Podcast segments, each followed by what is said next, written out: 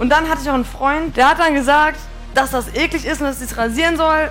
Den Menschen habe ich nie wieder gesehen. Und dann habe ich mich richtig getriggert gefühlt. I'm gonna show you, motherfucker. Schmeiß eure Rasierer weg. Alle.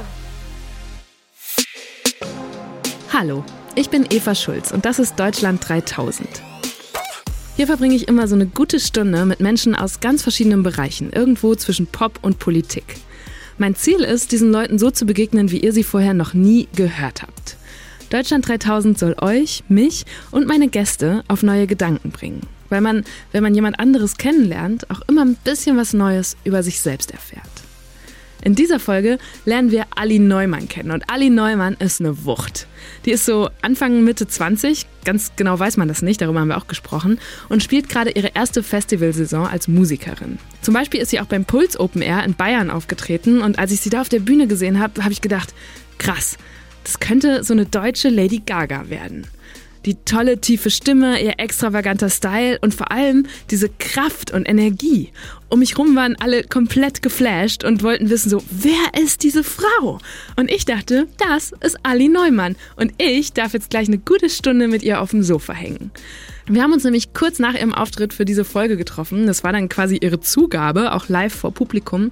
Und ich hoffe, dass ganz viel von der Energie und Freude, die sich da von Ali auf uns alle vor Ort übertragen hat, jetzt gleich auch bei euch ankommen. Also, viel Spaß. Hallo. Hallo. Schön, dass ihr alle da seid. Guck mal, du hast auch diese geile Couch. Du kannst dich so richtig so drauf räkeln. So drapieren. Jetzt. Ja, mach mal. Wie äh, Kate Winslet in Titanic. Yes. Und jetzt so bitte eine gute Stunde halten. okay, ich mach echt so. Nee, nee, nee, das ist nicht gut. Das kommt nicht gut an. Warte, nee. dann so. Aber erzähl mal, wo kommst du gerade her? Ich komme heute aus Neustrelitz. Wir haben nämlich gestern gespielt beim Immer gut Festival. Wir sind um 2.30 Uhr losgefahren. Morgens. Morgens, ganz kurz geschlafen, dann aber im Sprinter noch so weiter geschlafen ein bisschen. Und ich dachte, ich werde richtig fertig sein, aber ich bin aufs Gelände gekommen hier und die Sonne schien und Leute hatten so einen geilen Vibe und es ist so unglaublich schön hier. Wirklich, ich fühle mich, als wäre ich in Mittelerde, in so einem Hobbitdorf und alle Leute sehen cool und kreativ aus. Ich freue mich sehr, hier zu sein. Ja. Wie ist das, wenn du von der Bühne kommst? Du bist jetzt vielleicht eine Stunde von der Bühne, bist du dann immer noch so die ganze Zeit pumped oder ist das erstmal wie in so ein Loch fallen von richtig, richtig schlimm pumped. also erstmal hole ich mir immer die Kritik ab ähm, von allen, was ich besser machen kann. Aber von allen, hab. die du kennst oder auch von draußen Leute, die du nicht kennst? Mm, von allen, die ich kenne also wo ich schon mal weiß, von de deren Meinung höre ich gerne und deren Kritik nach dem Auftritt. Mhm. Weil ich bin wie so ein äh, Hund, ich muss das immer direkt lernen, was ich besser machen muss. Also wenn er irgendwo hinpisst, direkt den Kopf in, da in den Teppich reindrücken, weil sonst versteht er sozusagen die Zusammenhänge dann nicht, wenn du das später machst. So ungefähr. Und wie dann war die Kritik heute? Heute ist sie sehr gut ausgefallen, tatsächlich. Wenn man sich selber gut fühlt, wenn man auf die Bühne geht und das Publikum positiv da äh, strahlt, dann kannst du auch Fehler machen, dann ist es auch nicht so schlimm. Das Problem ist eher, wenn man verunsichert ist und nach außen trägt, dass man sich gerade unwohl fühlt. Und ich habe mich heute mega gut gefühlt. Deswegen war heute tatsächlich eins der Konzerte, die mir am meisten Spaß gemacht haben in meinem Leben. Schön. Ja. Äh, ein paar waren auch von euch waren auch ein paar hier, oder? Und dabei. Ja, sehr gut. Oh Mann, danke schön. Ihr wart so süß, wirklich. Meine Wangen tun noch so weh vom ganzen Lächeln. Manche haben sogar meine und, Lieder. Und was machst du, wenn du dann so extrem pumped bist? Wie kommst du wieder runter oder brauchst du gar nicht runterkommen? Also ich äh, jetzt heute zum Beispiel habe ich ein bisschen Wein getrunken dann ähm, und ich finde es ganz geil, dass man dann so pumped ist. Also der Job, der ist ja auch anstrengend und ich verdiene eigentlich kein Geld. Und deswegen sehe ich das so, dass dieses Pumped sein und dieser Adrenalinschub während des Auftritts und nach dem Auftritt, das ist dafür meine Gage. Und Manchmal gehe ich dann sogar durchs Publikum und hole mir dann Komplimente ab.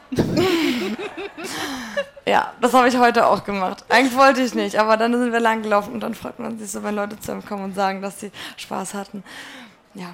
Und schiebst du dir in so einen inneren Speicher, um dann vielleicht auch in einsamen oder nicht so pumpten Stunden das auch nochmal abzuholen oder funktioniert das nicht? Ich versuche das. Aber es ist ja manchmal schwer, seine eigene Psyche zu handeln und zu copen, ne? Mhm.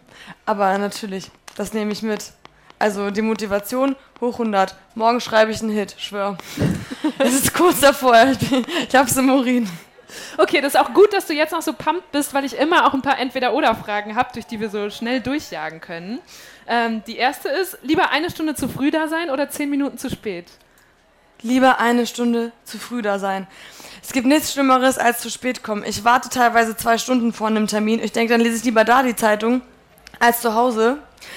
Okay, folgendermaßen, ich bin jetzt ehrlich, meine Eltern, die sind echt süß, aber mit, die sind ein bisschen loddermäßig gewesen, vor allem was so Abholen angeht. Und ich habe sehr, sehr oft nach dem Kindergarten noch drei, vier Stunden auf meine Eltern gewartet. Und oh die Gott. Kindergärtner, wie geil finden dich wohl die Kindergärtner, die nach Feierabend drei Stunden mit einem Kind da warten? Ja, richtig geil finden die mich. Die haben mich gehasst und ich konnte nichts dafür und meine Eltern waren schuld, aber die wollten mich auch nicht nach Hause laufen lassen oder irgendwas. Und das fand ich immer so respektlos. Oh mein Gott, ich liebe meine Eltern, aber ich fand total respektlos von denen. Und es war so schlimm für mich und deswegen komme ich auf gar keinen Fall zu spät. Und ich hasse auch, wenn andere Leute zu spät kommen. Und deswegen muss ich selber pünktlich kommen, damit ich andere anscheißen kann, wenn sie zu spät kommen. Wird es schwerer, das einzuhalten, jetzt wo du so viele Termine hast und immer enger getaktet bist? Ja, manchmal ist es einfach so getaktet, dass kein Puffer drin ist, weil man alle Termine wahrnehmen möchte. Und manchmal werde ich dann extrem hektisch und dann werde ich auch dann panisch und auch unangenehm. Es tut mir so leid, Missler ist dann meine Managerin. Sie kann nichts dafür. Ich werde dann also richtig, ich krieg dann so Oberlippenschweiß und denk, ja, ich komme gleich dahin und die Leute denken, das ist eine Newcomerin, was denkt sie sich? Die schicken mich gleich wieder nach Hause. Alle reden dann darüber, mhm. dass sie glaubt, sie könnte zu spät kommen wie eine Diva. Da habe ich extrem Angst vor. Ich möchte alles richtig machen was ich kann. Darüber sprechen wir gleich noch. Ich mache erst noch mal weiter hier mit entweder oder. Kanye West oder Childish Gambino? Das ist ja wohl eine Witzfrage, oder? Okay, also beide sind mir sehr wichtig. Childish Gambino ist äh, meiner Meinung nach. Du hast nur eine Wahl. Ich habe nur eine Wahl. Ja, das ja, ist dann eine Frage. Childish Gambino. Okay. Falco oder Bilderbuch? Du bist so gemein. Falco.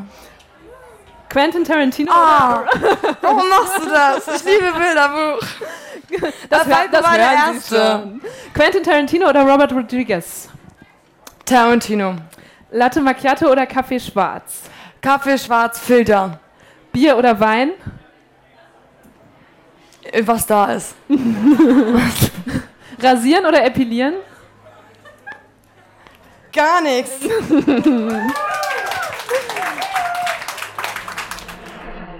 Diesen Szenenapplaus gibt's dafür, dass Ali gerade stolz und grinsend den Arm hochreißt. Ihre Achseln sind nämlich weder rasiert noch epiliert. Und damit ist sie nicht alleine. Es machen ja immer mehr Künstlerinnen ganz offen so, zum Beispiel auch Miley Cyrus. Trotzdem ist das leider immer noch nicht normal. Eben habe ich auch gedacht, was die Leute wohl denken im Publikum, weil ich glaube, manche, für die ist das immer noch ungewöhnlich, dass eine Künstlerin mit Achselbehaarung auftritt und da die Arme hochreißt und es einfach feiert. Kriegst du da manchmal irgendwie Vorurteile oder blöde Kommentare? Ja, oft schreiben mir Leute, die aber tatsächlich auch nett zu mir sind, so gut gemeint, ähm, hör doch mal auf, dich nicht zu rasieren. so Sachen kriege ich schon öfter geschrieben oder da, also zu den Beinhaaren, ich glaube, das finden die Menschen tatsächlich am ekligsten. Ähm, und ich finde es tatsächlich auch noch nicht so schön, muss ehrlich sagen. Aber ich dachte, schlimm, ne? Ich trage es trotzdem. Weil es kann doch nicht sein, dass mir das so indoktriniert wurde, dass das eklig ist und dass mein natürlicher Zustand und so sind auch diese Momente, wo ich dann irgendwie im, in der Schulzeit einfach nicht an den Strand gegangen bin mit den anderen Schülern nach der Schule, weil du keinen Rasierer dabei hattest oder im Sportunterricht gesagt hast, du hast deine Tage, weil du keinen Bock hattest, mit einer kurzen Sporthose Sport zu machen im Winter, weil du merktest so, oh, okay, das was ist fellartig, was ich da habe. Ähm, und das fand ich extrem schlimm und dann dachte ich so, nö, nö, das ist mein Körper und ich versuche das jetzt lieben zu lernen. Also Achselhaare bin ich mittlerweile echt äh, äh, d'accord, aber wenn ich an meine Beinhaare gucke, habe ich noch immer teilweise selbst so ein, oh, gucken Leute, jetzt ist es unangenehm, das fühlt sich auch falsch an, auch für mich im Auge. Das heißt, du fühlst dich, es ist dir unangenehm, aber im Kopf denkst du, es muss doch angenehm sein. Und ja, versuchst und dich so selber auch viel zu überkommen. besser, aber ich finde es schlimm, dass es jetzt über, wie lange rasiere ich mich nicht? Fünf Jahre und es ist auch immer nicht ganz weg. Und weißt du noch, was der Punkt war, an dem du das entschieden hast? Ja, als ich einmal nicht äh, mit an den Strand wollte, weil ich keinen Rasierer hatte. Das war das irgendwie. Und dann hatte ich auch einen Freund, der. Oder irgendwie eine Ficke, keine Ahnung. Irgendjemand. Eine Ficke, Sorry. Scheiße. Also halt ein Mensch, mit dem ich halt GV hatte. Und Der hat dann gesagt, dass das eklig ist und dass ich es rasieren soll. Den Menschen habe ich nie wieder gesehen. Und dann habe ich mich richtig getriggert gefühlt. I'm gonna show you, motherfucker. Schmeißt eure Rasierer weg. Alle. Außer die Männer, denen kein Bart steht. Ich habe immer noch entweder oder Fragen. Ich mache einfach weiter. Oh, die sind geil. Ausbildung oder studieren? Ausbildung oder studieren? Für mich persönlich Kannst du interpretieren, wie du willst. Nee, ich würde jetzt, nee, würde ich nicht beantworten. Ich will jetzt auch nicht eins davon irgendwie degradieren oder eins davon als Etipetete irgendwie abstempeln. Jeder muss seinen eigenen Weg finden. Okay, dann war das dein einer Joker. Okay. Bahn oder Fahrrad? Fahrrad. Hey, ich kann nicht Fahrrad fahren und ich hasse Bahnfahren. Wirklich? Du kannst nicht Fahrrad Nee, fahren? Bahnfahren doch, Bahnfahren, aber also S-Bahn nicht. Das ist mir zu krass, wenn du ganz kurz für zwei Minuten fahren, äh, siehst aber 20 Lebensgeschichten auf einmal und denkst, oh Mann, ich kann euch allen nicht helfen ich weiß immer nicht. Wo fährst denn du S-Bahn? Berlin. Okay. Ja, gut. Aber wie bewegst du dich dann fort? Ich laufe. Ich habe einen Hund, deswegen muss ich eh immer laufen. Aber in Berlin läufst du. Das Ach ist nee. sehr weit. Oh, da fahre ich. Also Bahn. Das mache mach ich aber nicht gerne. Okay, aber dann bleiben wir bei Bahn und die nächste Frage ist Rock oder Rap? Hey, was geht denn bei dir ab? Mein Kopf fängt gleich an zu rauchen, der explodiert gleich einfach so. Ähm, Rock. Stadt oder Land? Land. Deutschland oder Polen? Deutschland. Okay, müssen wir gleich auch noch drüber reden.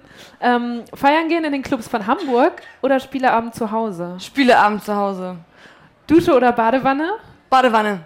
Und wenn du einkaufen gehst, nimmst du direkt einen Einkaufswagen oder versuchst du immer erstmal alles auf den Händen zu tragen? Alles schleppen.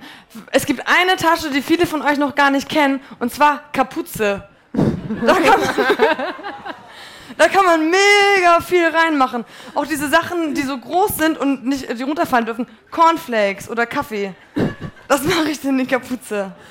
Und hast du dann manchmal so einen Kaufhausdetektiv direkt an dir dran, der dir so vorwirft, Sachen verschwinden zu lassen? Alter, die habe ich sowieso immer an der Hacke. Wirklich? Ja, Warum meinst du, das weil ich immer so fertig aussehe, wenn ich einkaufen gehe. Glaube ich. Wann gehst Hey, du äh, einkaufen? wie geht ihr denn einkaufen? Man geht doch einkaufen mit so diesen Jogginghosen, die Flecken haben an Stellen, wo sie eigentlich keine Flecken haben sollten und sowas. Wisst ihr nicht? Das, wo du so am Tag davor so Curry gegessen hast, so, und dann hast du auf dem Bauch so diese Flecken und, und so dann. wachst du dann wieder auf und gehst morgens einkaufen. Richtig. Okay. Gut. Willst du, mal, willst du mal erzählen, was du heute anhast? Weil ich weiß, dass bei deinen Klamotten, die, eigentlich hat jedes Teil eine Geschichte. Ja. Er, geh, erzähl, geh, erzähl mal kurz, weil die meisten Leute hören uns nur. Du musst es also so ein bisschen Okay. beschreiben. Also ich habe jetzt ein Outfit an. Das Wichtigste würde ich beschreiben, ist auf jeden Fall mein neongrüner Schleier, der bis in die Kniekehlen geht. Ähm, das hat ein bisschen abgekupfert von Madonna, aber ich habe es jetzt mit neongrün zu meinem eigenen Ding gemacht. Ähm, ich muss gestehen, der ist nicht gebraucht. Ich kaufe ja normalerweise nur gebrauchte Sachen, also um Exempel zu statuieren. Es gibt auch super tolle Fairtrade-Sachen, die man kaufen kann. Und ähm, ich mache es aber zumindest erstmal nicht. Der ist aber neu, aus dem Bastelgeschäft. Das hat, glaube ich, 3 Euro Also hast du ihn gekostet. quasi selbst gebastelt. Das gilt doch dann auch. Ja, okay, selbst gebastelt. Könnte man sagen. Ähm, das ist ein Badeanzug. Der ist von der Mutter von meiner besten Freundin aus den 80ern. Einmal kurz richten. Und das ist ein Arbeiteranzug. Ich trage sehr gerne Arbeiteranzüge. Den habe ich hier. Ihr hört ja gerade zu. Ihr wollt wissen, was ich anhab, hä? ein Arbeiteranzug. Und der ist in der Hüfte eng zusammengeschnallt. Und ich habe da was draufgeschrieben, hinten auf dem Rücken. Und nämlich Trio. Da, da, da, da. Warte, sieht man das? Vorsicht, Mikro.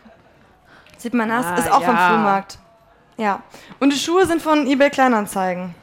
Aber die haben keine Marke. Ich habe einfach eingegeben, Ug- Ugly, Sneak, Ugly Sneakers, eBay Kleinanzeigen. Und das hat gut funktioniert. Hat funktioniert. wahrscheinlich. Habe ich richtig hässliche Schuhe angeboten bekommen und die dann direkt abgeholt am Abend noch. Äh, warum ist dir das so wichtig? Es klingt so, als würdest du, als hättest du dich einmal entworfen als politischen Menschen und dann gesagt, Ja. okay, das heißt, das sind jetzt die Prinzipien und nach denen lebt Ali Neumann. Richtig. War das so, wirklich? Ja. Reißbrett, Ali. Weil wir alle stellen uns ja immer irgendwie diese sinnstiftenden Fragen und die tun weh. Und irgendwie ist man ja auch oft unzufrieden mit der Welt. Und dann habe ich mir einfach gedacht, gut, wie kann ich meiner Person irgendwie etwas Sinnstiftendes geben? Und das, indem ich Exempel statuiere mit verschiedenen Dingen und das Gefühl habe, mein Leben ist sinnvoll, weil ich eventuell es für andere besser mache. Also es kommt aus einem humanistischen Ansatz. Ja. Was ich krass daran finde, ist, dass, also ja, wir stellen uns vielleicht alle diese sinnstiftenden Fragen, aber nicht jeder zieht so durch mit den Antworten, die sie dann finden. Das, das beeindruckt mich gerade. Wow. Gibt es noch mehr so Prinzipien, die du hast, nach denen du lebst, die vielleicht auch manchmal anstrengend sind oder schwierig umzusetzen? Also tatsächlich, was ich wirklich schwer finde, ist verpackungslos. das geht mir, also geht mir auf den Sack, darf ich gar nicht so sagen.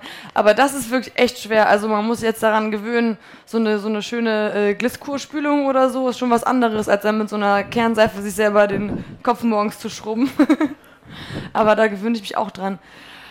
Das sonst natürlich äh, Frauenangelegenheiten. Ich musste meine Bandmitglieder opfern für weibliche Frauen.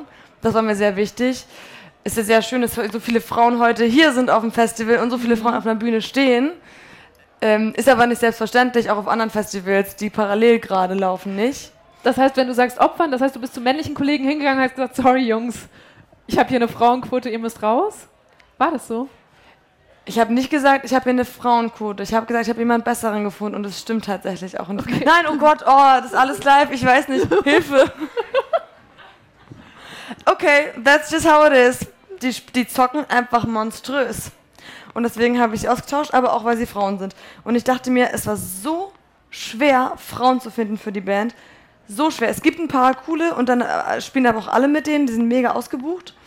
Und ich dachte, es kann doch nicht wahr sein, dass du an jeder Straßenecke einen Bassisten findest, der geil zockt, aber keine Bassistin. Und wenn ich aber auf der Bühne stehen habe, dann sind da vielleicht kleine Kinder und sagen so, oh Mama, ich möchte auch mal Schlagzeug spielen. Aber das brauchst du, diesen Moment, in dem du irgendwie was siehst und es ist repräsentativ und da und du denkst, ich möchte das auch machen. Und deswegen wollte ich eine Frauenband, damit kleine Kinder auf den Festivals dann sagen, Mama, ich spiele Schlagzeug, Mama, ich spiele Bass. Mhm. Ja. Und du hast gerade schon gesagt, das Pulsfestival ist eins, wo dieses Jahr zum ersten Mal 50% weibliche Acts sind. Herzlichen Glückwunsch! Yes! Ich habe gestern, ich wollte recherchieren, warum es so schwierig ist, äh, weil, da, so ein Festival paritätisch einfach zu programmieren und so ein Line-Up zu bauen. Und wenn du das googelst, du kriegst ja immer so Google-Vorschläge. Ne? Ich habe so gegoogelt, Frauen auf Festivals. Die ersten beiden Vorschläge waren Frauen auf Festivals abschleppen, Frauen auf Festivals rumkriegen. Und ich dachte so, okay, Nein. das war nun überhaupt nicht das, woran ich gedacht habe. Das tut wirklich weh. Ja. Aber deine Google-Suchergebnisse werden ja auch davon beeinflusst, was du sonst so googelst. Das haben mir dann auch ein paar Leute geschrieben. Ich dir sagen. Aber also ich, ich dachte immer, okay, und so erkläre ich mir das auch, dass die daraus entstehen, was die Leute am meisten suchen, weil ich suche wenigstens, also wenn dann was abschleppen mit dem Auto, aber das ist auch länger nicht vorgekommen. das fühle ich hart. ja, wieso hast du ein Auto? Nee, gerade nicht mehr. Aber ich hatte einen Bus. Ah. Aber Auto ist schon, also nicht gut, aber ist schon eine praktische Sache. Aber jetzt erstmal mache ich autofreie Phase. Wegen Prinzipien. Wegen Prinzipien. Und wegen finanzieller Not und Prinzipien. Ich hätte, hätte ich Geld gehabt, hätte ich mir direkt wieder ein Auto geholt, muss ich ehrlich sein. Jetzt habe ich länger keins, aus finanziellen Gründen. Und merke, okay, da kann man echt darauf verzichten. Das ist diese Sache wie beim Fleischessen zum Beispiel. Ich habe jetzt noch nie Fleisch gegessen, Veganerin. Aber Leute sagen immer, auf gar keinen Fall werde ich Veganer. Das ist mega eklig und pervers. Und dann äh, machen die mal so eine Phase, zwei Monate. Und derzeit merken sie, wie, wie, unwichtig es eigentlich ist. Und auf einmal geht das. Ja, ich glaube, zwei Monate ist das nicht auch genau der Zeitraum, den man braucht, um so neue Gewohnheiten zu etablieren? Sagt man das nicht? Acht Wochen irgendwas durchziehen? 21 Tage? So kurz. Das sind drei Wochen. Also 21 Tage, wir alle ab jetzt. Hand drauf. Kein, kein Fleisch mehr. Oh, wer macht mit? Wer macht okay, mit? du machst mit. Du machst mit, du machst mit, du machst mit, du machst mit. Mach ein Foto von denen, Aber die die Hand gehoben haben. Ja, ich kontrolliere das. Warte, ich habe ein Handy. Moment. Wir haben jetzt ein Handy, mach ein Foto. Okay. Oh, mit dir drauf. Stell dich mal kurz hin. Okay, alle Hände hoch, die ab jetzt 21 Tage fleischfrei machen. Aha. Yes, haben wir. Sehr gut. I will find you on Instagram. Das Foto packe ich euch auch auf Instagram und es ist auch wirklich ein gutes Bild dafür, wie Ali es schafft, Leute mitzureißen. Da hebt einfach mal das halbe Publikum den Arm und sagt, yo, überzeugt. Und ich habe übrigens nochmal nachgelesen, es gibt unterschiedliche Meinungen darüber, wie lange man braucht, um sich so eine neue Gewohnheit anzueignen. Wenn es was Tägliches ist, geht es offenbar wirklich in 21 Tagen. Alles andere kann auch mal so sechs bis acht Wochen dauern. Aber hey, das ist ja immer noch ziemlich überschaubar. Also, ich fange einmal ganz vorne an. Wofür steht eigentlich Ali? Ali steht, ähm, also ich habe einen richtig schlimmen Namen eigentlich. Nee, also nichts gegen Leute, die so heißen wie ich. Aber ich heiße äh, Alina-Bianca. Als Kombination geht das ja noch, aber du willst ja auch nicht Alina Bianca genannt werden. Und Alina ging nicht, weil das ist einer der häufigst vergebensten Namen in meinem äh, Geburtsjahr in Deutschland. Wenn du auf dem Spielplatz warst, war es so Alina und 20 Kinder gucken zur Seite. und ähm, genau, ich hatte drei Alinas auch zusammen in der Grundschule und dann hat jeder einen eigenen Namen bekommen. Und ich habe aber Alibaba bekommen, aber konnte das dann noch mit viel Vehemenz ableiten zu Ali.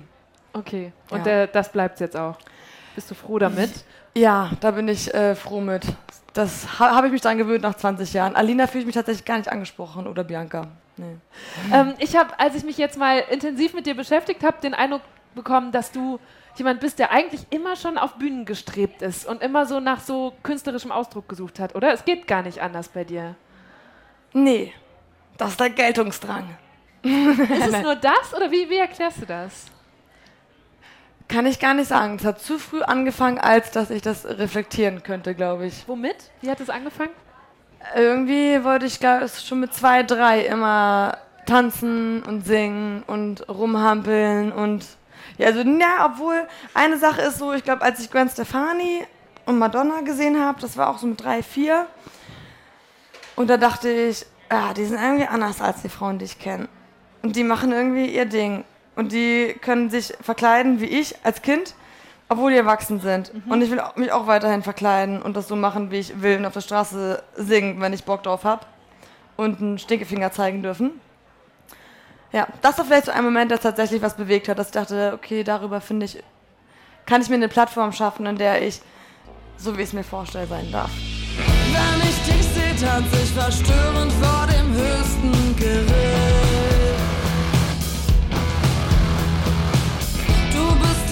Richter, der mich nie, niemals verspricht.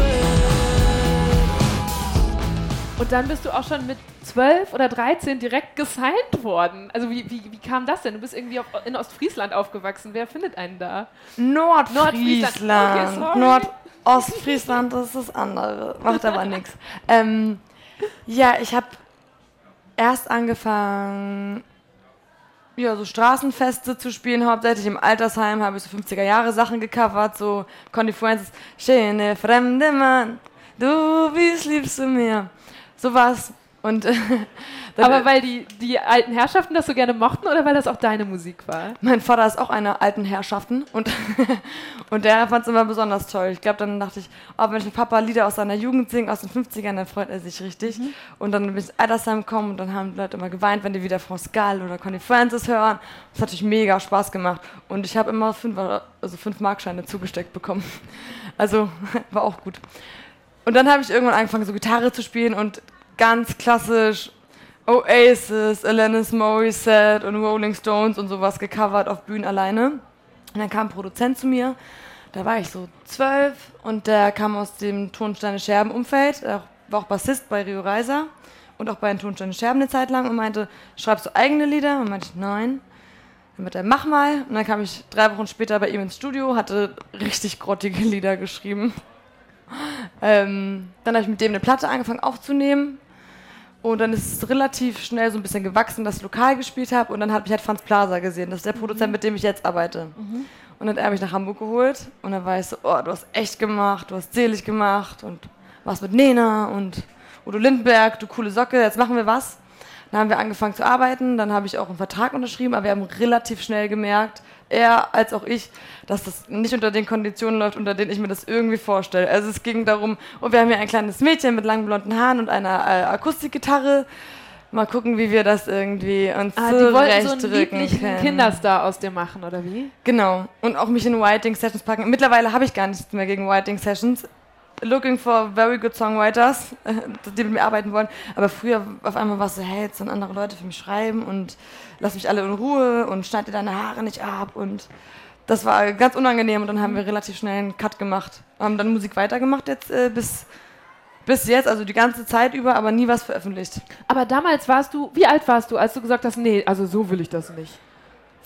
15 war ich da. Ja, ich bin nach Hamburg gezogen, habe die Schule abgebrochen und Mit, mit, wie alt warst du, als du die Schule abgebrochen hast? 15. Und was haben deine Eltern gesagt? Die fanden das super. Die waren eh so lotterig, wie du eben Ja, gesagt ja, hast. die, die, das war überhaupt kein Problem. Aber du Ähm, warst ja dann auch weit weg verhältnismäßig. Das war alles okay. Okay, Ali, zieh raus. Ja, Oder- das war okay. Die waren auch mit sich selber beschäftigt. Die haben auch ein schwieriges Leben. ein Kind weniger, um das sie sich kümmern müssen. Und wer hat sich dann um dich gekümmert? Wie war das in Hamburg? ja, ah, ich meine, mit 15, da ist man ja schon eigentlich fast erwachsen. Also viele ziehen ja mit 16 aus. Das war jetzt nicht das Problem. Also ich brauchte niemanden, der sich um mich kümmert. Ähm, wie das war, ja, einfach. Ich konnte noch nicht Nein sagen. Das war eigentlich das einzige Problem. Es hat Spaß gemacht, aber wenn du auf einmal da mit 15 sitzt und dann sind da irgendwie fünf Typen äh, in den 50ern mit dem Anzug und fahren mit dem Ferrari vor und, wollen labern dich so irgendwie voll und dann sollst du sagen, und das und das und das und das machen wir und jetzt und denkst du, ähm, nein, machen wir nicht. Ging gar nicht. Wir haben so, mm, mm, ja, ja, ja, ja, ja, okay. Und auf einmal habe ich gemerkt, ich habe jetzt ein Konstrukt aufgebaut, in dem ich mich überhaupt nicht wohlfühle und meinte, tschüss. Tschüss, da- da wenn hat's ich gelernt habe, ja sagen zu können und wenn ich eine Basis habe. Das ist äh, eh nervig in der Öffentlichkeit und mit so vielen Menschen konfrontiert werden. Alle labern immer und wissen besser, was du tun sollst. Und dann selber zu wissen, was du möchtest. Holy shit. Still a, still a struggle. Aber ja, ein Riesending oder auch Geschenk, wenn man das schon mit 15 lernen kann dann. Also ich, das stelle ich mir sehr anstrengend und hart vor, aber geil, dass du es so früh dann drauf hattest. Freut mich. Aber ich muss sagen, meine Schwestern haben auch gesagt, sie reden nie wieder mit mir, wenn ich Montag nicht in der Schule stehe. Und dann Ich bist du wurde auch erpresst. Aber das heißt, dann bist du zurück. Ja. Wie lang war diese Hamburg-Zeit? Und dann. Sommerferien und nochmal zwei Monate. Also nicht so lange. Ah, okay. Ja, vier, fünf Monate war ich, glaube ich, insgesamt erwachsener Mensch zwischendurch und dann wieder, Dann wieder. Nordfriesland. Okay. Und dann habt ihr aber weiter zusammen Musik gemacht? Wir haben weiter Musik gemacht, wir haben auch nach dem Abi dann direkt noch weiter Musik gemacht, die ganze Zeit dran gearbeitet, aber es war alles Englisch erstens und es war auch einfach nicht so geil, wie es sein sollte. Ich glaube, ich hätte unendlich weiter produziert, ohne was rauszubringen, weil es mir auch um dieses Musikmachen an sich ging und ich fand es so schlimm, sich festzusetzen. Du hast ja nur einen Aufschlag. Habe ich mich sehr schwer mit getan, aber dann habe ich meine Managerin kennengelernt, Missla. Äh, Die sitzt da vorne, die findet es immer richtig geil, wenn ich über sie rede. Und die hat mir richtig Feuer unterm Arsch gemacht. Und mir und meinem Produzenten. Ich glaube, wir hätten auch, wenn sie nicht gekommen wäre, vielleicht auch noch 30 Jahre aus Spaß weiter produziert. Bis wir dann eingegangen wären. Ich habe mich eh gefragt, als ich das gelesen habe, dass du so jung schon mal diese Möglichkeit hattest auf Plattendeal und Star werden und so, ob du da nicht rausgegangen bist mit diesem Gefühl von, Mist, das hat sich nicht richtig angefühlt, aber vielleicht kommt es jetzt auch nie wieder. Oder war es eher umgekehrt und du wusstest, geil, ich kann das, dann kriege ich es auch irgendwann anders nochmal. Also beides, je nach Stimmungslage, ne? Wie mit Beziehung und mache ich Schluss oder nicht. Das hängt davon ab, ob man gut geschlafen hat. Hast du trotzdem einen Tipp für äh, Leute, die hier sitzen oder die uns jetzt zuhören, was, wie man besser Nein sagen kann oder auch rausfindet, was man will und was nicht geht? Ja, man muss auf jeden Fall Zeit für sich alleine haben. Das ist extrem wichtig, um, um zu reflektieren und sich auch mal die Zeit nehmen, zu sagen, ich antworte dir jetzt, jetzt nicht jetzt. Weil ich glaube, das ist oft das Problem. Man wird dann zu einer Antwort gedrängt, dann sagt man was und in dem Moment, in dem du selber was gesagt hast, glaubst du dir auch selber, dass das deine Meinung ist. Deswegen tue ich mir auch manchmal schwer, meine Meinung direkt zu sagen, weil ich denke, wenn ich es gesagt habe, dann glaube ich mir das selber. Dann ist das so festgesetzt und sich einfach mal die Zeit nehmen. Und ab und zu hilft es mir auch tatsächlich, Sachen aufzuschreiben. Wie will ich sein? Was will ich verkörpern? Wie möchte ich mich positionieren? Wie gehe ich mit meinen Freunden um? Wie gehe ich mit meinen Arbeitskollegen um? Welche Freiräume muss ich denen einräumen? Welche Freiräume muss ich mir bewahren? Und einfach darüber bewusst zu sein und einfach bewusst zu handeln. Okay, lasst uns doch hier einmal alle kurz zurückspulen, diese Fragen mitschreiben und in der nächsten ruhigen Stunde jeder für sich beantworten. Hashtag get your shit together. Das hast du alles so- schriftlich Ich schreibe mir ab und zu mal sowas auf, ja. und dann holst du das nochmal raus und, und versicherst dich manchmal, ob du da auf dem richtigen Weg bist oder wie machst du das? Ah, ich habe letztens einen Brief, das ist nur eine Seite gewesen, handschriftlich darüber, das habe ich so geschrieben mit 13 oder sowas, als es losgehen sollte mit dem Hamburg-Kram. Und da habe ich an mein Zukunfts-Ich geschrieben. Dass ich aufpassen soll, in welche Bahn ich gelange und wie ich mir selbst treu bleiben soll und wie ich nett sein soll. Und dann dachte ich so, okay, das ist cute. Das, du hast auf jeden Fall einiges richtig gemacht. Super Moment. Ja, richtig schön. Freue mich, dass ich das aufgeschrieben habe. Wo ist der Brief jetzt? Der ist in Schafflund. Ich habe letztens nämlich für, äh, für ein Format Fo Kinderfotos gesucht. Mm. Und da habe ich auch diese ganzen alten Briefe und Postkarten gefunden. Schön. Ja. Schreibst du dir jetzt noch manchmal Briefe? Nee, nur Notizen. Das ist eher so in der Manie. Mach nie wieder das und das, du alte Schruller. Was ist, auf der, okay, was ist die letzte Notiz, die du so gemacht hast? Sag mal. Ähm, bevor ich E-Mails schreibe, immer noch mal, also Wut-E-Mails, kennt ihr Wut-E-Mails? Ja, das sind die, wo so klick, klick, klick, klick, klick macht. Die ganze Zeit man so schnell tippt und dann nicht abschicken. Erstmal fünf Minuten durchlesen, das merke ich mir. Ähm, wenn du wegen einer Sache sauer bist und was anderes klären musst, dann nicht direkt jemand anderen anrufen. Das sind Dinge, die ich mir vornehme. Es hört sich an, als hätte ich ein Wutproblem, ne? Ist richtig. Wie bist du, wenn du wütend bist? Ähm, Wann war die letzte Situation? Auf wen warst du zuletzt wütend? Kann ich nicht sagen. Also, weil es musikintern ist. Aber also oft bei Arbeitssachen werde ich tatsächlich am häufigsten wütend.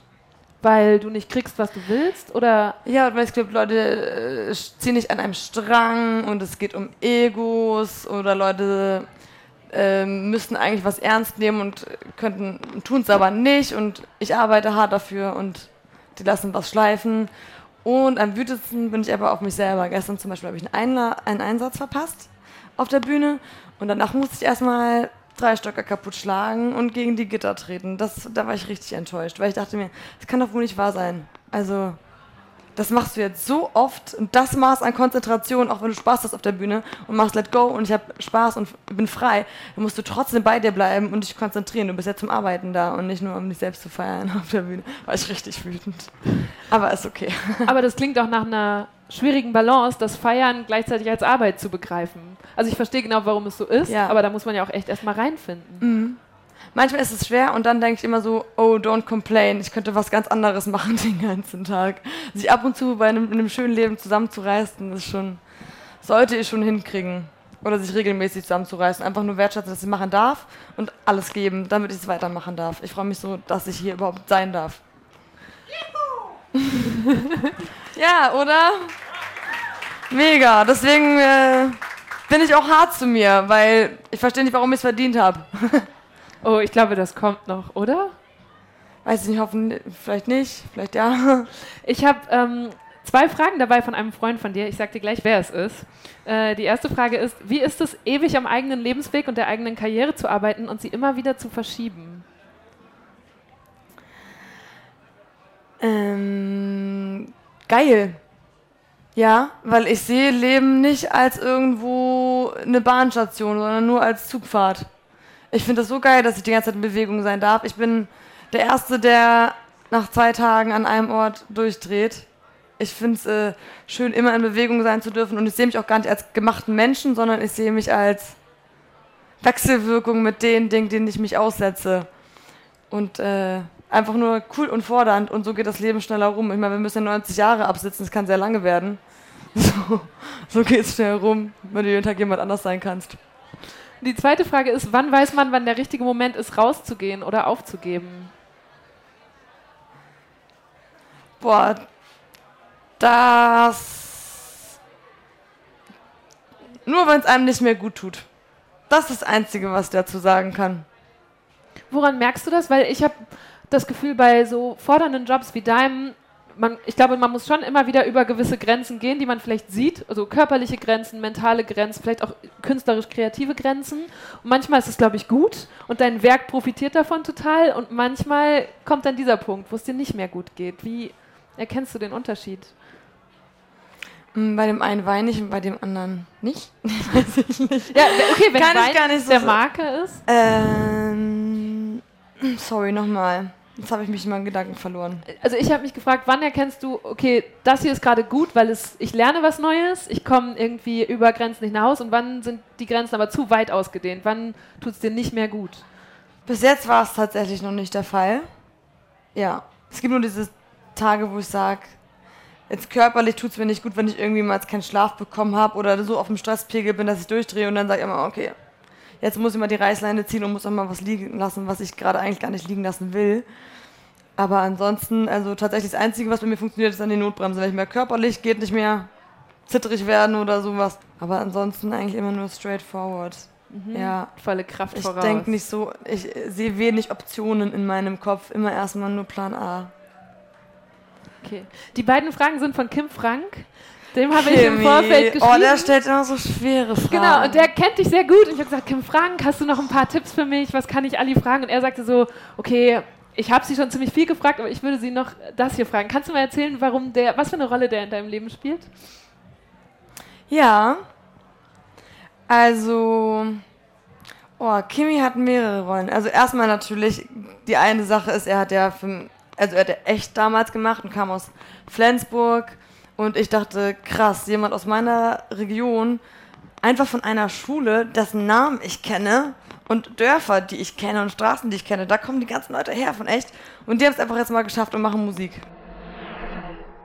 Oh Mann, ja. Das zweite Album von Echt, Freischwimmer, war auch die allererste Platte, die ich mir gekauft habe. Das war 1999.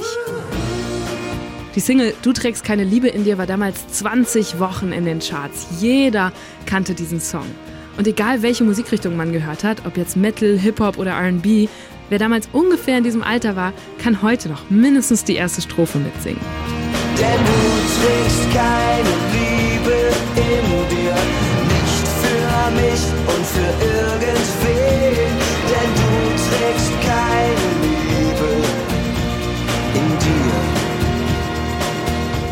das war natürlich eine krasse Motivation für mich zu sagen, okay, das ist wirklich ein offizieller Weg, das ist ein mhm. Beruf, den kann ich gehen und dafür werde ich jetzt alles tun. Das war so mit vier oder fünf, als ich zum ersten Mal auf dem Echtkonzert war und meinte, ich will auch das machen, was Kim macht. Und ähm, jetzt äh, außerhalb der Inspiration hat er so eine Funktion tatsächlich. Ich habe eine sehr, sehr, sehr, sehr hohe Meinung von seiner Meinung. Und die ist auch kritisch. Er ist niemand, der einem einfach so Seifenblasen in den Arsch äh, pustet. Und ähm, das ist es, glaube ich. Er motiviert mich tatsächlich auch nochmal ein bisschen kritischer mit mir selber zu sein. Es gibt ein paar Menschen, bei denen ich weiß, ich muss es auch vor dir rechtfertigen können, was ich gerade tue. Und ich habe auch immer so einen kleinen Kimi im Kopf, der sagt, es gibt aber noch Lösungen. Du könntest das doch noch irgendwie hinkriegen. Mach das noch. Das habe ich auf jeden Fall. Ja, mhm. und da freue ich mich auch sehr drüber. Und er hat mir auch gezeigt, dass ich Dinge tun kann, die ich gar nicht weiß, dass ich sie tun kann. Ich habe ja zum Beispiel bei ihm die Hauptrolle in seinem ersten Debütfilm gespielt. Hätte ich niemals gemacht. Ich habe ihm aber einfach vertraut und auch Vertrauen gelernt tatsächlich in einem großen Maß, dadurch, dass ich das gemacht habe mit ihm zusammen. Und gelernt, dass da Dinge sind, von denen ich gar nichts weiß. Mhm. Und dass ich die einfach zulassen muss und fördern muss und zulassen muss. Ja, das ist auch noch so eine Sache, die ich von Kimi gelernt habe. Eine wichtige Rolle. Der Film war Wach. Das war auch sein erster Langfilm. Also für ihn auch ein unheimlich wichtiges Projekt. Und den gibt es jetzt noch zu sehen äh, auf YouTube, ne? Spielfilm. Ja. Und es geht um zwei Freundinnen, die beschließen, so lang wie möglich wach zu bleiben. Und wie lange seid ihr schon wach? Keine Ahnung. Zweieinhalb Tage und zwei Nächte. Fuck. Das ist ja wahnsinnig. Und was soll das mit dem ganzen Gefilm eigentlich? Im Film ist ganze wach sein, alles. Wir wollen wach bleiben, solange es geht, ohne Drogen. Ohne Drogen? Ja, Mann, Drogen sind scheiße, das macht es nur kaputt. Ach so, und nicht schlafen nicht, oder was? Nein, es ist wenigstens pur. Warum? Weil wir es können, weil uns keiner davon abhalten kann. Einfach so? Alba, dich einfach zu. Das Ganze, das ist so und so und das macht man so und so. Und jeder Tag ist gleich, immer alles gleich. Und dann dröhnt man sich zu, um weg zu sein, aber es bringt nichts. Und dann dröhnt man sich noch mehr zu, bis man es irgendwann nicht mehr merkt. Was nicht mehr merkt? Dass man nicht mehr merkt, dass alles scheiße ist. Wie lange kannst du am Stück wach bleiben? Ja, so äh, 20 Stunden vielleicht. Ich kann nicht durchmachen. Ich habe keine Ahnung, wie Leute das machen. Also geht überhaupt nicht. Es ist einfach so, ich bin bei einer Party oder zum Vortrinken und alle sagen so, oh, wir gehen jetzt los um zwei und ich bin dann um, okay, viel Spaß. Geht, geht nicht. Also es, äh, ich habe so einen Biorhythmus. Für Arbeit ist es anderes. Arbeit ist so ein Adrenalin-Push. Aber für Feiern oder so ist die Motivation nicht groß genug. Oder Dann für YouTube-Sessions. Dann lieber Spieleabend. Spieleabend, 24 Uhr, 6 wieder aufstehen. Das finde ich geil. Du wohnst auch, deswegen komme ich jetzt gerade auf den Spieleabend, mit deinen Schwestern zusammen auf irgendwie 40 Quadratmetern, habe ich gehört, ne? Zu viert? Ist das so? Ja, Also ihr könnt euch vorstellen, wir leben ungefähr in einer Wohnung, die ist so groß wie dieses Barding. Wir haben auch kein eigenes Zimmer. Zahlen alle 150 Euro Miete. ähm, aber es geht, ich bin jetzt auch viel unterwegs und wir verstehen uns sehr, sehr gut. Also es ist schön. Es ist ein bisschen so, als wäre man äh, alleine, obwohl man zusammen ist. Es ist nicht so, als hätte man Mitbewohner und es würde einen stressen. Man hat trotzdem seinen Freiraum. Ich kann sogar mit denen im Zimmer sitzen und ein Lied schreiben. Also ich kann sonst nicht mal Lieder schreiben, wenn jemand im Zimmer nebenan ist. Ich fühle mich total wohl und äh, ich bin jetzt auch viel alleine unterwegs und ich freue mich, dass wenn ich mal da bin, ich die überhaupt jetzt sehe. Ne? Mhm. Das ist deswegen sehr schön. Wir reden uns das immer schön, indem wir sagen, als Kinder haben wir immer nichts geiler gefunden als Sleepover. Und jetzt ist unser Leben einfach eine große Sleepover-Party. Bloß, dass wir dabei kein Nasche essen, sondern Joints rauchen. Du hast auch ähm, über Wach mal in einem Interview gesagt, dass etwas, was dich durch den Film total bewegt hat und beschäftigt hat, ist das Thema, welche Verantwortung Eltern haben. Wie kam das? Warum ist das in dem Film so wichtig und warum hast du die Frage mitgenommen? Mm, warum ich die Frage mitgenommen habe? Naja, weil es die Leitfrage des Films natürlich ist also grundsätzlich, man denkt auch selber drüber nach, will man Kinder haben, was für eine Verantwortung habe ich, kann ich das gewährleisten? Ich bin zum Beispiel jemand, der eigentlich sagen würde, Kinder, let's go. Ich bin so ein ganz typischer Fall von, hat so einen körperlich inneren Drang, Kinder zu bekommen. Seitdem ich 16 bin, denke ich, ich muss gebären. Und habt ihr das? Wer hat das noch? ihr müsst eure Hand nicht heben, wenn euer Freund neben euch sitzt. Außer ihr wollt ihn überzeugen. ähm, ja, aber mittlerweile habe ich mich äh, damit ein bisschen anders auseinandergesetzt und habe mich von dem Thema Jungmutter verabschiedet. Jetzt sehe ich das auch als Arbeit. Okay, wie ja. kam das? Ja, tatsächlich mit durch den Film viel damit äh, beschäftigt und auch Freunde gesehen, die jetzt Kinder haben.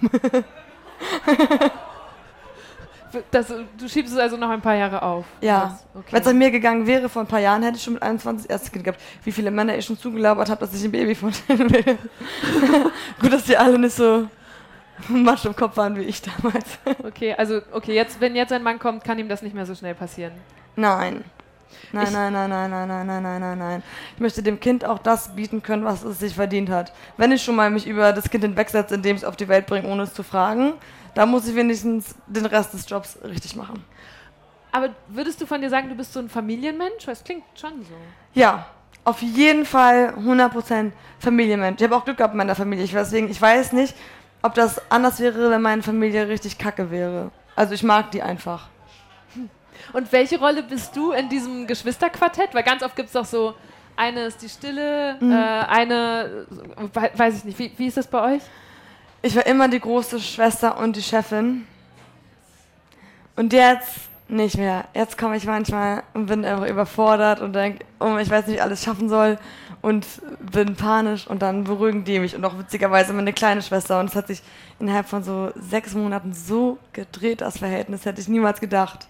Aber ist auch schön. Und liegt das daran, dass jetzt gerade deine Karriere so einen Kickstart erfährt? Ja, dass ich auch jetzt viel weniger äh, Kapazitäten habe und auch Hilfe braucht. Tatsächlich. Hilfe braucht und Trost braucht und motivierende Worte und jemand, der mich daran erinnert, wer ich eigentlich bin. Auf jeden Fall hat sich sehr geändert. Aber es ist auch für die gut, dass sie nicht mehr so eine nervige große Schwester haben. Ich war so dieser Typ, der den äh, die Sicherungskasten ausgemacht hat, wenn die zu lange im Internet waren. Ich war so eine richtige Terrorschwester. Okay, und dann, aber gibt es dann so groß Beef oder was passiert dann? Also, es gab richtig lange Beef, bis ich ausgezogen bin als erst. Seitdem sind wir beste Freundinnen manchmal ist das ganz gut mit Schwestern, wenn sie. Wenn ja, nicht zwei Jahre dann äh, nicht mit denen zusammen gewohnt ungefähr. Und jetzt sind wir jetzt nacheinander nachgezogen, wer mit der Schule fertig ist. Und jetzt beste Freundinnen. Und, und wieder auf 40 Quadratmeter okay. Sicherungskasten okay. abgeschlossen. Voll okay. Ja. Nur, dass sie halt immer die Wäsche in der Waschmaschine drin lassen, obwohl die schon durch ist und dann riecht das eklig. Das sollt ihr nicht mehr machen, Mädchen, wenn ihr das gerade hört. Das finde ich echt dumm. Ich habe gesehen, als du, du warst im Neo-Magazin Royal zu Gast, bist dort aufgetreten und im Vorfeld äh, habt ihr das auch, habt ihr zu dritt, du mit zwei Schwestern, deinen Auftritt auch geprobt und die Choreo ja. dafür geprobt. Und das fand ich ein richtig schönes Video, das kann man auf deinem Instagram-Account sehen. Und ich habe gedacht, okay, ja, sowas habe ich mit meiner Schwester bestimmt auch mal gemacht als Kinder, aber für uns war das ein Spiel und du bist jetzt wirklich der Popstar, der das immer noch macht. Wie fühlt sich das für euch an? So surreal Also mega surreal. Meine Schwestern, die haben sich ja mit mir diese Choreo ausgedacht. Ich kam so nachts um 23 Uhr und meinte, ich weiß nicht, wo man Choreografien macht.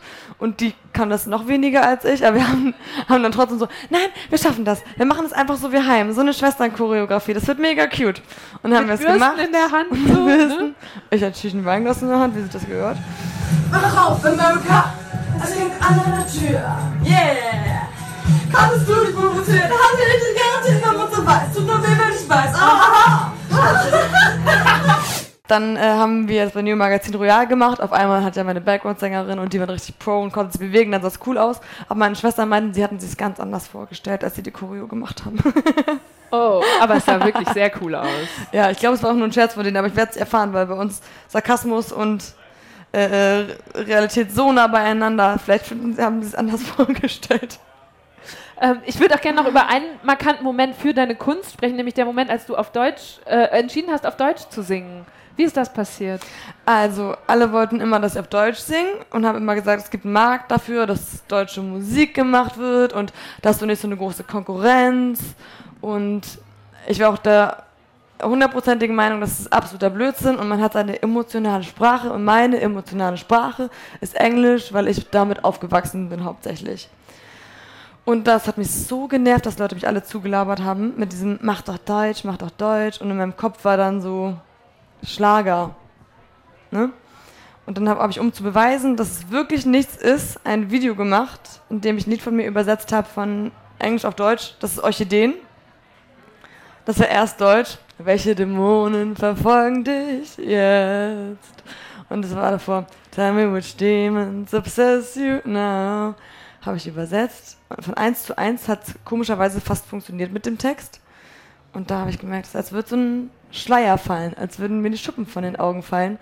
Auf einmal musste ich meinem Gegenüber direkt ins Gesicht singen und ich habe was gesagt und nicht nur so, now I'm singing and I'm performing a song.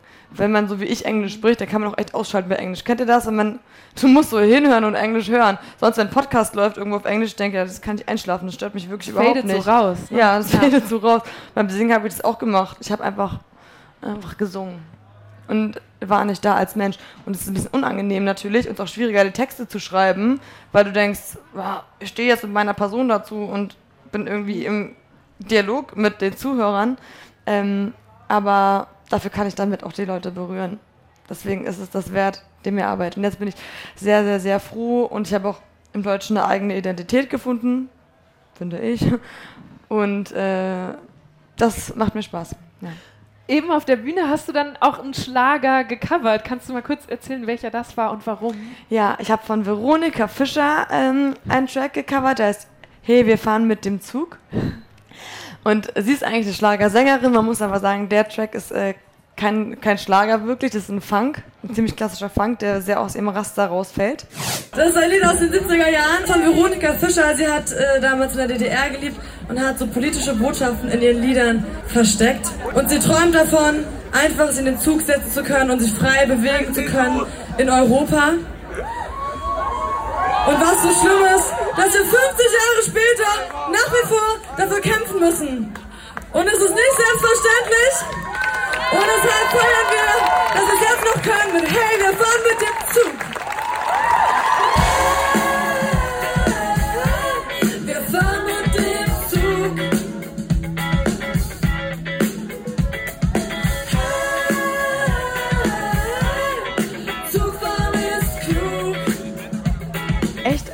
Schlimm, dass das jetzt wieder so aktuell ist, das Thema. Also jetzt vor der Europawahl hatte ich so eine Angst tatsächlich vor dem Wahlergebnis und habe mich deswegen auch extrem eingesetzt vor den Europawahlen, bei vier Kampagnen mitgemacht, weil ich dachte, das kann doch wohl nicht wahr sein. Das, wir nehmen es für so selbstverständlich, dass wir durch Europa reisen können. Das war für unsere Eltern in Deutschland noch überhaupt nicht der Fall. Und äh, wir müssen dafür kämpfen und einstehen. Schade, dass 50 Jahre später noch immer nicht selbstverständlich ist. Aber einfach, um das zu sensibilisieren, wieder das Thema und alle an diese europäische Identität, die für uns selbstverständlich ist, zu erinnern, habe ich diesen Track gespielt. Außerdem, hey, wir fahren mit dem Zug, ist ja auch natürlich mega smart, weil wir müssen ja alle Zug fahren und nicht Auto. Richtig? Zugfahren ist auch geil, weil dann haben wir die Hände frei für eine kleine Tändelei. Zitat. Wie wichtig ist es dir, auch eine politische Künstlerin zu sein? Ja, sehr wichtig. Sehr wichtig. Ich sage nicht, dass alle politisch sein sollen. Es gibt sehr viele Leute, bei denen ich denke, halt deine Fresse. Aber, sorry. Wer so zum Beispiel? Oh, oh, oh. Du bist so tricky. Nee, das war trinke ich nicht, bevor wir interviewen. Ähm, ach, alle Bands, die irgendwie rechts sich äußern, gibt ja, gibt ja viele, ne? Ja. Gibt es andere Künstler, von denen du dir wünschen würdest, dass die politischer werden? Nee, ich würde es niemals jemandem aufdrängen. Nee, tatsächlich nicht, weil das geht schief. Wenn Leute von Dingen reden, von denen sie keine Ahnung haben, ich sage nicht, dass ich alles gecheckt habe. Ich sage auch nicht, wählt den und den, wählt das und das. Ich sage ja nur, macht eure Augen auf euer Umfeld und fangt euch dafür zu interessieren, wenn ihr euch beschwert oder euch damit auseinanderzusetzen, bevor ihr eine Meinung habt. Das ist alles, was ich tue. Aber ich würde niemandem sagen, rede über Politik, wenn du, es besser weißt. Mir ist es sehr wichtig, aber ich bin auch so geprägt. Ich meine, ich komme aus diesem, aus meiner linken äh, Kommunengegend und äh, ich bin eigentlich ja auf die Welt gekommen mit dem Menschenbild, dass man dafür da ist, um was zu ändern. Ich weiß nicht genau, wie das aufgehen soll, wenn man mal dann zufrieden ist mit der Situation. Aber da sind wir noch lange nicht. Bis dahin habe ich noch einen Sinn im Leben. Was müsste sich am dringendsten zum Beispiel an Europa ändern, damit du zufriedener damit bist? Ja, für, die, für das allergrößte Problem habe ich leider überhaupt keine Lösung. Und das ist dieser Rechtsruck und dieses Zumachen vor Angst. Und ich wünschte, ich hätte eine einfache Lösung vor. Aber, aber ich glaube tatsächlich, man sieht ja, dass es jetzt in Deutschland aktuell im Osten natürlich extrem der Fall ist. Ich weiß jetzt nicht, inwiefern das historisch auch noch bedingt in den Köpfen vielleicht drin ist, dieses rechte und ablehnende Verhalten gegenüber Ausländern äh, und gegenüber Homosexuellen und an allen möglichen Arten von Andersartigkeit teilweise. Oder ob wir auch einfach viel falsch gemacht haben. Der Osten wurde nicht genug geliebt. Es gibt nicht genug Bildung, nicht genug gleiche Chancengleichheiten, Aussichtslosigkeit, schon zu Schulzeiten. Alle Dinge, die wir ausräumen könnten, die müssen wir auf jeden Fall ausräumen. Und was dann überbleibt, werden wir noch sehen. Aber leider habe ich keine großen Antworten. Das wäre ja so schön, wenn ich einfach sagen könnte. Ich weiß, trink Hagebuttentee, dann ist niemand mehr rechts. Aber es funktioniert nicht. Das finde ich so gut, dass sie das sagt, weil es zeigt, dass man natürlich auch politisch sein kann, ohne direkt Antworten parat zu haben. Und Ali ist, glaube ich, wirklich durch und durch politisch. Sie setzt sich nicht bloß gezielt für einen Anlass, eine Aktion ein, sondern lebt das jeden Tag und redet drüber. Und auch wenn sie sagt, sie will das niemandem vorschreiben, ich finde, davon könnte es ruhig mehr geben. Du hast auch nicht nur deutsche Wurzeln oder sogar Pässe. Hast du zwei Pässe eigentlich? Ich habe eine deutsche und eine polnische Staatsbürgerschaft. Ja. Das heißt auch da sehr europäisch. Und ja. Wie, wie, wie würdest du sagen, ist deine Identität durch diesen polnischen Pass und die Herkunft geprägt? Ähm, also das familiäre, das habe ich sehr durch meine polnische Familie, glaube ich, gelernt. Dieses, wir teilen alles. Manche Leute, die finden es auch komisch, zum Beispiel, dass meine Schwester und ich uns das Geld teilen ich zahle auch mal sechs Monate keine Miete oder jemand anderes. Wir teilen einfach alles innerhalb der Familie. Und bei uns in Polen ist es ja auch so, wir leben mit den Großeltern dann zusammen im Haus. Man lebt in vier Generationen Haushalten so oft. Und das ist so eine Sache, die mir in Deutschland ein bisschen fehlt, die wir uns auf jeden Fall noch abkupfern könnten, finde ich. Ich finde nicht, dass alte Leute ins Altersheim gehören. Das finde ich wirklich schlimm, wie Leute da vor sich hin vegetieren. Und in Polen gibt es das zum Beispiel gar nicht. Ne? Wenn Keine Altersheime? Mm -mm. Nee, aber alle polnischen, die wissen natürlich, wie das ist. Viele sind ja Pfleger auch, ne? Viele sind auch Pfleger zu Hause. Meine ganze Familie, die arbeiten auch alle als Pfleger in Deutschland. Ein Monat Polen, ein Monat Deutschland. Und die sind richtig schockiert. Wenn Oma rummuckt, dann nur so, pass auf, sonst kommst du nach Deutschland. Wirklich? Ja, da kommst du in ein Doppelzimmer, das ist wie auf Klassenfahrt. Neben jemandem, der mit dem äh, Katheter, mit dem Urinbeutel neben dir liegt, zehn Jahre lang. Viel Spaß. Und so ist das. Du hast auch mal im Altersheim gearbeitet oder dich engagiert oder so, oder? Ehrenamtliche ähm, Betreuerin, also gesetzlicher Vormund für Senioren. Das habe ich gemacht, ja. Ich habe auch mal im Altersheim gearbeitet, aber das war als Putzfrau. Und was macht man als ehrenamtlicher Vormund? Da macht man so Sachen wie, also vor allem sich darum kümmern im schlimmsten Fall, ob jemand in ein Altersheim kommt, Umzug, Wohnung auflösen oder einen Pflegedienst bestellen, äh, hauptsächlich Papiersachen und einfach gucken, dass eine Pflege gewährleistet ist und es in dem Rahmen gewährleistet ist, die die Person braucht. Und wie, wie ist das gekommen? Wie bist du das geworden? Eigentlich ist so passiert, dass ich einen Mann gesehen habe, der an der Laterne stand und der war ganz wackelig auf dem Bein und dann dachte ich, äh, oh, was ist denn mit dem los? Und da habe ich gemerkt, er war sehr, sehr, sehr verwirrt und wusste auch gar nicht, was los ist und seine Frau war gerade ins Koma gefallen und er war auch schon über 70 und hatte gar keine Ahnung. Dann bin ich mit zu dem nach Hause, hab den da hingebracht, haben wir irgendwie gefunden und dann bin ich sein Vormund geworden. Ja, da habe ich im Altersheim, als er ins Altersheim kam, ist noch zwei Leute kennengelernt und denen auch geholfen, ein bisschen unter die Arme gegriffen. Ja, so hat sich das ergeben. Einfach weil ich dachte, keiner macht das. Mittlerweile weiß ich, man kann auch eine gesetzliche Betreuung bestellen. das wusste ich damals nicht. Ähm, aber ja, ein Appell an alle. Es gibt so viele alte Leute, um die sich niemand kümmert. Und so, ihr habt ja alle bestimmt irgendwie alte Leute bei sich in einem Haus wohnen oben. Und ganz viele Menschen, die alleine wohnen, sterben und werden erst Wochen später gefunden. Und einfach nur mal ab und zu nachfragen, mit denen mal schnacken, mal in die Haustür reingucken haben die ein Haustür, das irgendwie, ein Haustier, das ganz schlimm aussieht, äh, haben die noch Glühbirnen bei sich oben drin, gibt es irgendjemand, eine Ansprechperson, um die sie sich kümmern, macht jemand den Briefkasten leer, einfach einmal nur gegenchecken, wenn man merkt, es läuft nicht gut, gibt es überall diese äh, Seniorendienste, man kann einfach nur einen Anruf, Adresse, die kümmern sich darum, aber einmal weitergeben, dass die in irgendwelche Hände gelangen. Weil die sind ja meistens dement und können ja auch sich gar nicht mehr kümmern und merken auch gar nicht mehr, dass jemand sich um die kümmern muss. Mhm. Haben dann die Bettwäsche teilweise äh, drei Jahre nicht gewechselt. Es gibt ganz, ganz schlimme Sachen in Deutschland. Und damit hast du dich mit äh, irgendwie 18, 19, 20 dann angefangen auseinanderzusetzen. Das ist, glaube ich, auch ungewöhnlich. Ja, ist mir über den Weg gelaufen. Ich glaube, aber niemand hätte dann gesagt, nee, Mhm. Tschüss. das ist dein Aber Problem. ich glaube auch nicht viele hätten gesagt, okay, cool, ich kümmere mich die nächsten Wochen und Monate um dich und äh, übernehme deine Vormundschaft. Ja, aber ich bin ja auch mal alt. Und vielleicht kommt dann so eine kleine Ali lang gelaufen und hilft mir, wenn ich keine Kinder habe. Weißt du? Was wäre dein Wunschtraum, wie dein Alter aussehe? Dass es nicht im Altenheim sein soll, wissen wir jetzt schon? Immer ja. noch mit den Schwestern zusammen auf irgendeinem großen Hof oder so? Oder oh ja, das? also ich weiß nicht, ob wir euch, also Bauhaus, ist ein Architekturstil und äh, es gab ein ganz, ganz tolles Wohnkonzept, das in, der Bauhauszeit entwickelt wurde. Da hat man dann so ein, so ein Haus, das ist ein Kreis und in der Mitte ist ein Riesenhof und da wohnen dann mehrere Familien drin. Ich und meine Schwestern alle, äh, mit super hotten Guys als Partner natürlich und richtig süßen Kindern.